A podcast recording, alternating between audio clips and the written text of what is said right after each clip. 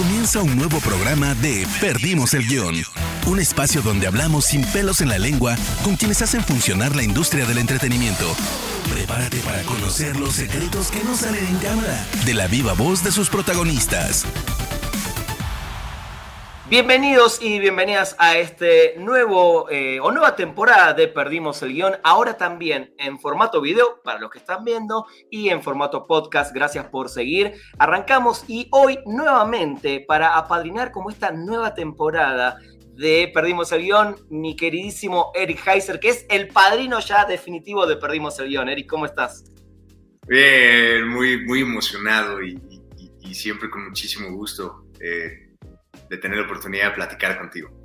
Buenísimo, Eric. Me alegro mucho y me alegro que estés eh, nuevamente acá. Recordá que hace ya un poquito más de dos años, o más o menos dos años, eh, arrancamos con este podcast. Estuvimos en tu casa en ese momento tomando un café, haciendo esta charlita. Y, y, lo primero que te iba a decir es, no eras papá todavía, y fue justito antes, antes de la pandemia que hicimos este episodio. Mi primera pregunta, Eric, para irnos directo es, ¿estás en el mejor momento de tu carrera y de tu vida? Definitivamente. Eh, ahora, y, creo que lo creo más que nunca.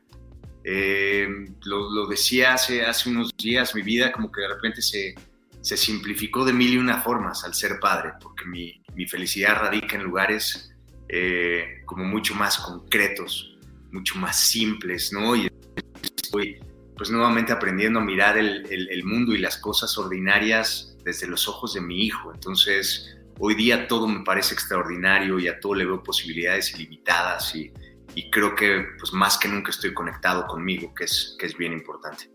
Qué increíble lo que decís. Primero eso de estar conectado más con vos, cuando en realidad también toda tu, tu, fijación más allá de lo profesional se va en tu hijo, ¿no? Pero qué bueno que lo logres en este momento. Y lo otro que me llama mucho la atención y que está increíble es Siento que además fue el año donde más trabajaste. ¿Cómo, hiciste para, para, meterle a todo? Porque estuviste Asesino al Olvido, eh, que ahora vamos a hablar un ratito de todo esto, eh, Oscuro Deseo, Cecilia, en el momento donde quizás uno dice, bueno, es el momento donde me tengo que dedicar primero a mi hijo, pero hiciste todo, todo un combo en uno, básicamente. Pues eh, creo que orden, ¿no? disciplina, organización, yo, yo siempre digo que, que, todo se puede hacer cuando uno pues trabaja para, para hacerlo y se esfuerza para hacerlo. Y, y, de verdad que así fue. Eh, no te podría decir que sacrifiqué tan poco tiempo importante para estar con mi hijo porque eh, logré también eh, pues estar con producciones que se adaptaran a las necesidades que yo tenía. es decir, estaba trabajando yo solamente cinco veces por semana, solo determinadas horas al día para que yo pudiera regresar y todos los días tener tiempo de, pues, de calidad en esta este, nueva etapa que estaba viviendo, eh, tener sábado y domingo juntos, y si no era sábado y domingo porque tuviéramos que filmar algo en específico, siempre dos días de la semana eh, en el que yo pudiera regresar y estar en casa, porque para mí es fundamental, sobre todo en este momento de mi vida, priorizar la vida, eh, priorizar el, el tiempo que yo pueda estar junto a mi hijo, sobre todo en estos momentos que son instantes que no volverán nunca, ¿no? Eh, está por caminar, por ejemplo, y esto, pues es, si, si te vas de casa y, regresas, no sé, un mes después y tu hijo ya caminó y no viviste el proceso, pues uno se pierde de, cosas que valen, que valen mucho la pena no perderse, ¿no? Así que estoy priorizando eso.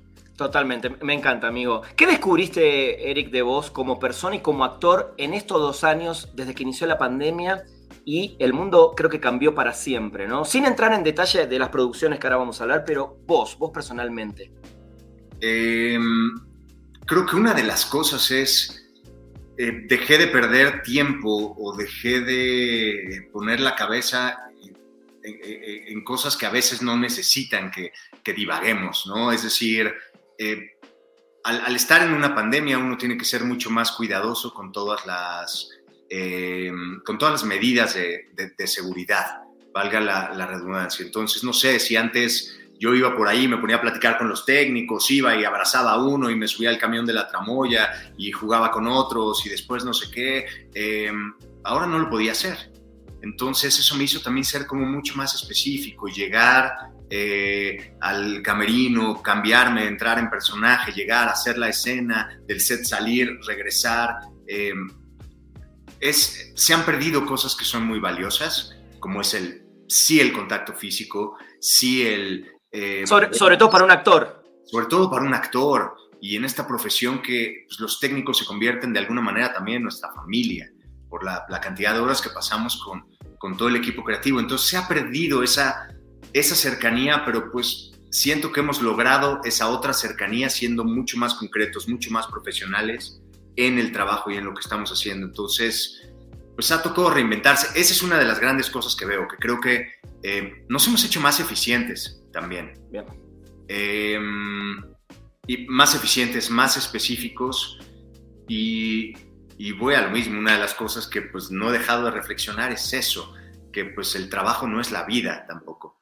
Y que el trabajo te llena de satisfacciones, pero que la vida está allá afuera y hay que salir a abrazarla y a vivirla creo que el, balance más que nunca es importante, ¿no? La, parte personal y la parte personal, balancear lo mejor posible, ¿no? Sí, porque, eh, digo, cada quien tendrá, ha vivido también esta pandemia y, ha tenido como sus experiencias muy personales, pero a mí, sí, esta pandemia me ha puesto todo el tiempo un cartel enfrente de que la vida no es para siempre y que no sabemos hasta cuándo transitaremos en este mundo y tendremos la oportunidad de decirle a alguien te quiero, te respeto, te admiro, o, de decir cualquier otra cosa que se nos haya quedado adentro. Entonces, el momento es hoy y la vida es hoy y de verdad hay que, hay que vivir cada momento como si, como si fuera la última oportunidad de decir, eh, Rana, te quiero.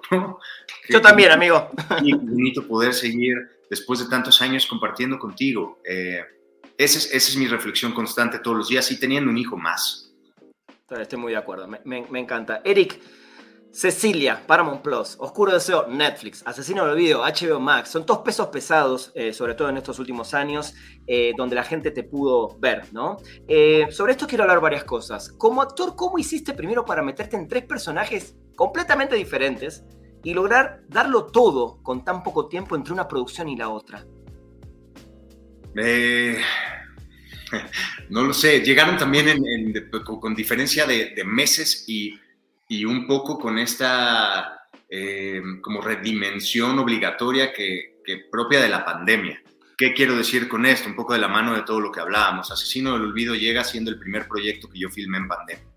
Entonces fue el que me enseñó a que se podían hacer las cosas, que podíamos seguir adelante, me enseñó todos los cuidados que uno tenía que tener eh, yo libré hasta pues, todas las, las, producciones en las que he trabajado sin contagiarme, ¿no? Eh, te contaba a principios de año que ya este, el, virus había visitado nuestro cuerpo, pero sucedió en vacaciones, eh, en momento de ocio, no en trabajo. Entonces, el primer proyecto me demostró que se podía, ¿no?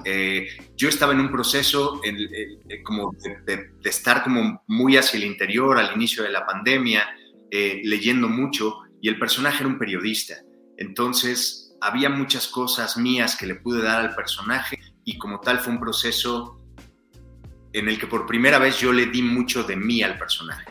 Mi energía, mi manera de hablar. No, evidentemente es un personaje y no tiene nada que ver conmigo como lo que el personaje hace, pero sí tiene, sí tiene mi voz, sí tiene como esta cosa como mucho más cotidiana, mucho más como hiperrealista, por llamarle de alguna manera eh, porque a eso me empujó eh, Ernesto Contreras y Jorge Michel Grau como directores, que yo encontrara, encontrara otra voz, que no hubiera, que hubiera cero artificio en, Francisco Pira.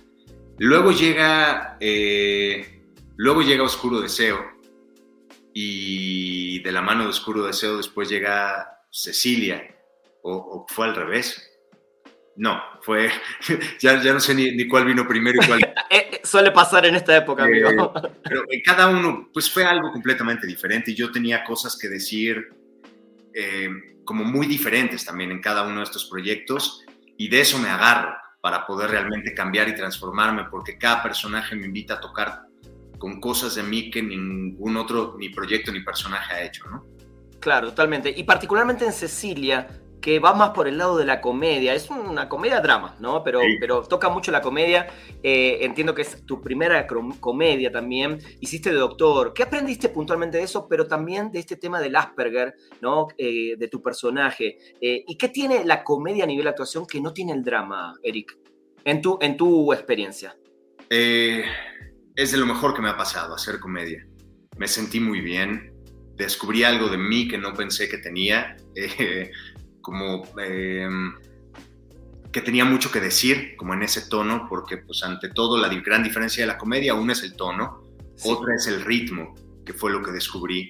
Eh, tiene un timing muy particular para que los para que los, las palabras caigan con el peso que tienen que caer, es decir, eh, cómo remata uno las líneas, cómo dejas una pausa para que la escena respire y entonces el chiste caiga o, la tragedia sea tan trágica que el chiste caiga, ¿no? Eh, eso fue como una de las nuevas experiencias. Eh, segundo, que fue un reto pues enorme, eh, interpretar a un, a un neurocirujano con Asperger, a un hombre que está en el pico más alto de su carrera, que es verdaderamente genial, pero que de alguna manera también es un niño de cuatro años atrapado en el, en el cuerpo de un hombre de 40 y cuando hice todo el proceso de investigación, lo, lo único que pensaba todo el tiempo es, necesitamos hablar más de Asperger.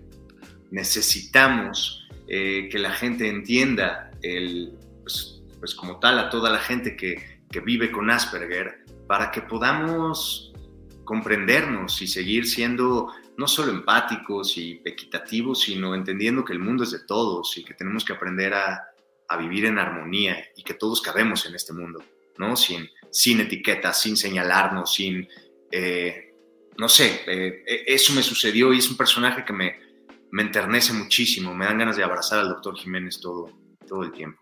Totalmente, y qué importante lo que decís, porque preguntas que me suelen salir con los actores, actrices cuando se tocan temas relacionados a, la cotidianeidad, a lo social y sobre todo con estos temas que hasta hace unos años todos pensamos que era una palabra, si te hacían autismo, Asperger, lo primero que pensé es, por Dios, que no me toque algo así en mi familia, en mi vida, eh, y qué importante que desde una ficción y desde un personaje como el que hiciste se transmita la importancia justamente de, de sí tocar estos temas, de entenderlos y de, y de aprender de ellos, ¿no? Sí, hay, por ahí como una suerte de, superhéroes. Tienen, eh, tienen un potencial tan increíble y una capacidad de amar tan enorme, ¿no? Y una capacidad de conectar con sus emociones y con sus eh, sentimientos como tal, tan increíble, ¿no? Que eh, uno tiene mucho que, aprender de, todas las mujeres y los hombres que viven con Asperger. Es verdaderamente fascinante.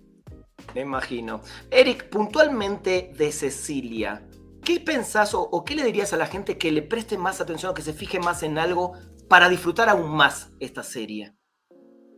Eh, yo me sentaría con una cubeta de palomitas, eh, completamente relajado, con una paleta, dulces, ¿no? Eh, me parece que es una serie que debe, a la que uno debe como predisponerse como, como si fuera un niño, ¿no?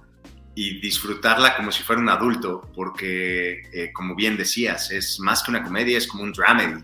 Es una, un gran drama que, en el cual las, las, las, situaciones de comedia caen porque las cosas son fuertes y trágicas y me parece que es una gran reflexión de vida y tiene mucho que ver también con el proceso en el que yo estoy pasando. Es, uno tiene que dejar de, de vivir hacia afuera y empezar a conectar con lo que uno quiere, con lo que uno desea para entonces pues realmente poder vivir, porque a lo mejor mañana no tenemos la oportunidad de hacerlo. A veces es mejor reírse de ciertas cosas que llorar, ¿no? Sí, o llorar también ah, y, decir qué bueno llorarlas, ¿no? Este, y qué bueno sentirlas, y qué bueno reírnos, y qué bueno estar enojado también. No todo tiene que estar bien siempre, ¿no? Esa es, esa es la vida, ¿no? Y cuando uno empieza a transitar con la vida así diciendo, está bien, estoy enojado y está bien, y esto me molestó y está bien, ¿no? Eh, creo que, creo que uno se siente más libre, ¿no? Y, está bien. Y está bien, totalmente. Eric, Oscuro Deseo, eh, segunda temporada, una producción enorme, una de las series más vistas de, Netflix a nivel latinoamericano, a nivel mundial. Eh, ahora Netflix sale con esta campaña que me parece una hermosa manera de asumir el tema de esto del drama y la, y la novela, ¿no? Novelas con N de Netflix es la campaña. Eh, y creo que está buenísimo, por un lado, entender que nos encanta el drama, entender que nos encantan este tipo de, series que antes se le llamaban novelas, pero hoy creo que hay un gran clic, a ver si vos me podés ayudar también, es el nivel de producción. Cuando vemos estas novelas, series o series novelas, tienen un nivel de producción ya que ni siquiera se pueden comparar con las que veíamos en televisión años atrás. ¿Cómo vivís desde la actuación ser parte de estas grandes producciones que no dejan de ser una serie novelizada, ¿no? O una novela seriada. Sí, yo creo que de repente como que nos podemos perder un poco con los términos. Eh, en realidad, las telenovelas siempre han sido melodramas, grandes melodramas, melodramas exacerbados, ¿no? Creo que, eh, como bien decías, la gran diferencia de, lo que hacemos hoy con estas teleseries o series con este, no sé, es, N de novela o D de drama o... sí, N, novelas con N de Netflix. Novelas con N de Netflix. Este, eh, la gran diferencia es, una, la, la calidad, la manera en la que se filman, eh, lo mucho que se le este, invierte como el diseño sonoro y el cuidado que se le pone también, que eh, pues eso nos lleva a acercarnos mucho más hacia el mundo cinematográfico o completamente porque ya pues no hay diferencia entre la manera que se hacen las series y se hacen las películas. Eh, presupuesto y tiempo, podría decir, esa es la gran diferencia. y la otra, los temas que se tocan que pues en televisión abierta, en una telenovela como lo tenemos en mente, al menos en Latinoamérica, pues jamás veríamos un desnudo. Eh, claro. Jamás eh, escuchabas o malas palabras, o jamás verías en pantalla retratada la vida como, como la vida misma. Y hoy día nos acercamos un poco más a eso. Si bien eh, Oscuro Deseo es un gran melodrama, pues es un melodrama que por momentos se cuenta más como, como hacia el drama, ¿no? Eh, los temas van mucho más a como a profundidad, eh, si bien sí es un proyecto que, como yo decía, está lleno como de fuegos artificiales y de cosas que, que a, las, eh, a y a los espectadores les, les gustan y les emocionan, pues sí nos invita a, hacer reflexiones también profundas y a cuestionarnos muchas cosas. Siento que esa, que esa pudiera ser la diferencia. Y la otra es, sí me parece que es una campaña pues poderosa, sí me parece que están aprovechando muy bien un nicho de mercado, el cual han sabido explotar muy bien. Sin embargo, también somos muchos los que llevamos años y años y años tratando de quitarle a Latinoamérica el estigma de que aquí solo se hacen telenovelas y de que los actores no podemos hacer otra cosa que no sea eso. Me parece que lo hemos demostrado y que podemos eh, y que lo seguiremos haciendo.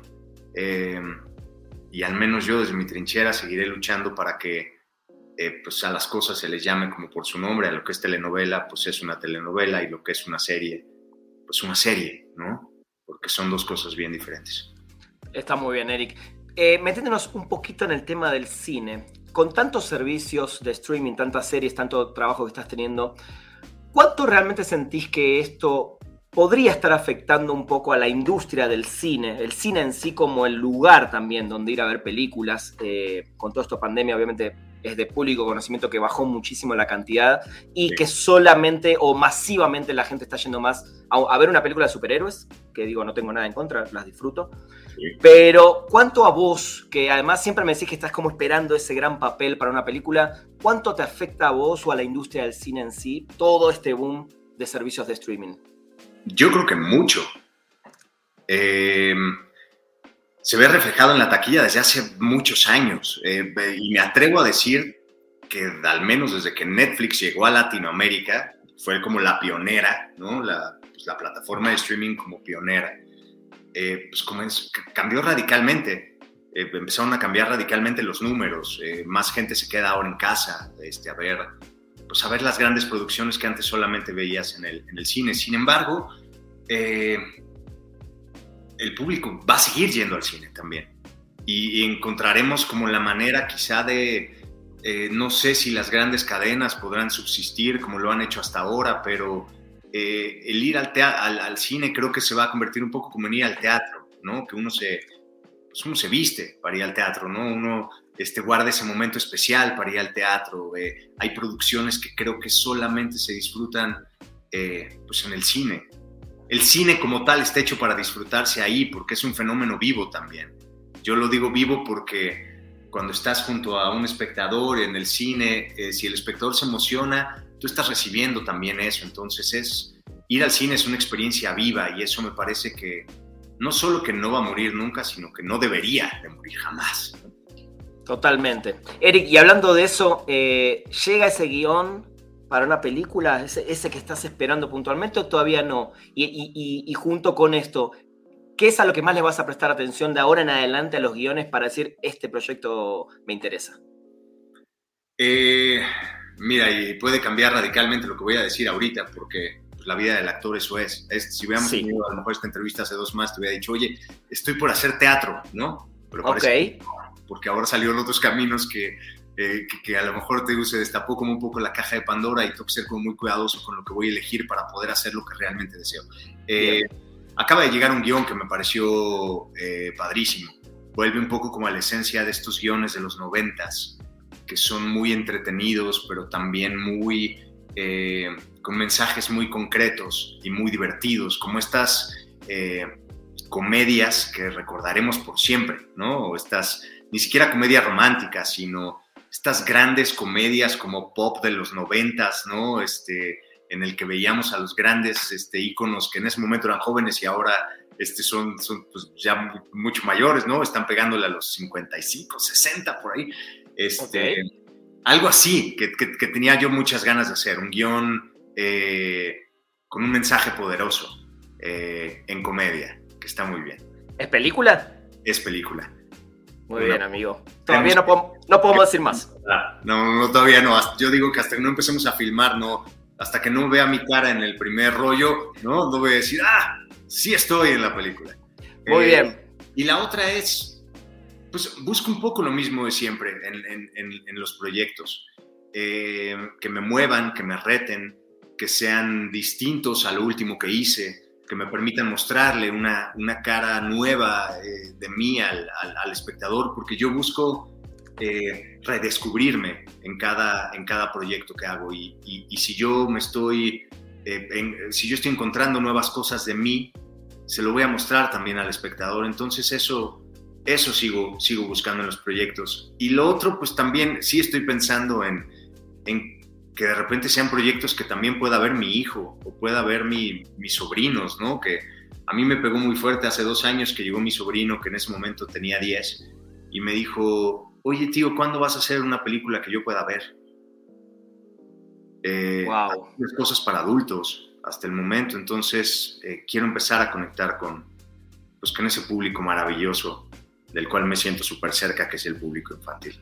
Me encanta, Eric, me encanta. Vamos con las últimas preguntitas rápidas, ¿sabes cómo funciona esto? Eh, para ir terminando. Eric, ¿a quién admiras? Muy genuinamente a, a Fernanda, a mi mujer. Muy bien, muy bien. ¿Algo con lo que no podrías vivir, Eric? Con mentiras. Mentiras. Hay algo que me saca verdaderamente de quicio son las mentiras. A mí me gusta que me hablen de frente y que digan las cosas claras y como son. Muy bien. ¿Qué es a lo que más le temes, Eric, en la vida?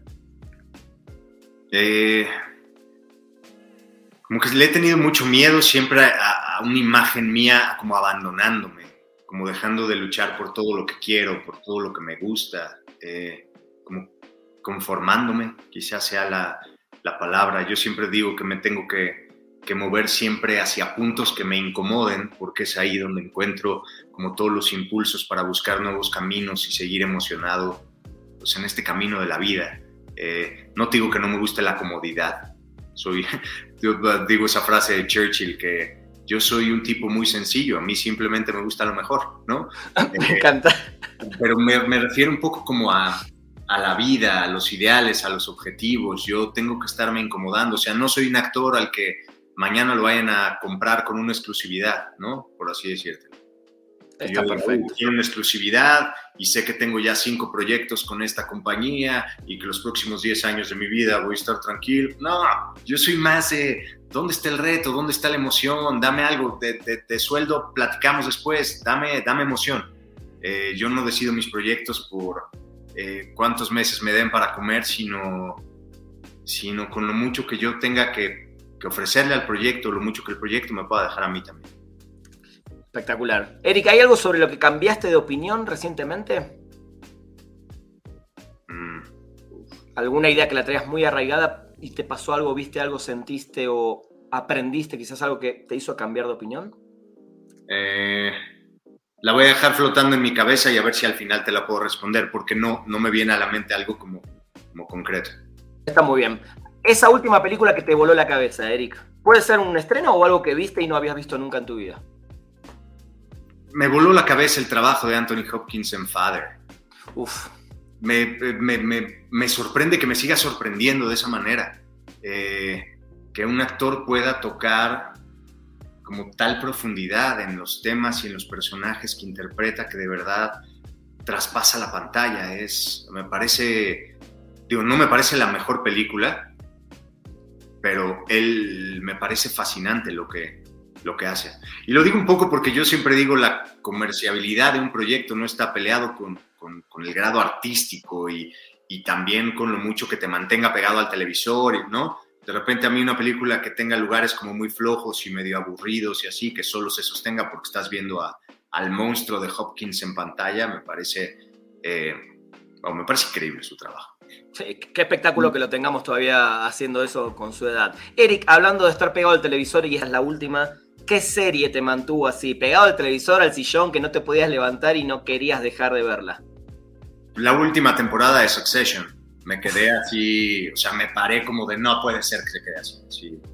Eh, me encanta, me encanta el tono, me encanta lo jodida que es, ¿no? Eh, yo siempre digo que Succession es, es, es, una serie en la que los personajes son tan asquerosos, todos seres humanos tan horribles que se vuelven encantadores, o sea, es cómo puede existir algo tan feo en el mundo, ¿no?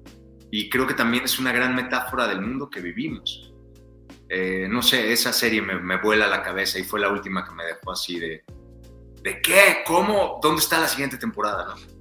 Totalmente. Amigo, te agradezco muchísimo como siempre. Sabes que Spoiler Time es tu casa siempre. Eh, ojalá pronto sí ya nos vayamos por un cafecito más relajados. Sí. Eh, y ya de ese guion y esa película que ojalá ya pronto, pronto me puedas contar.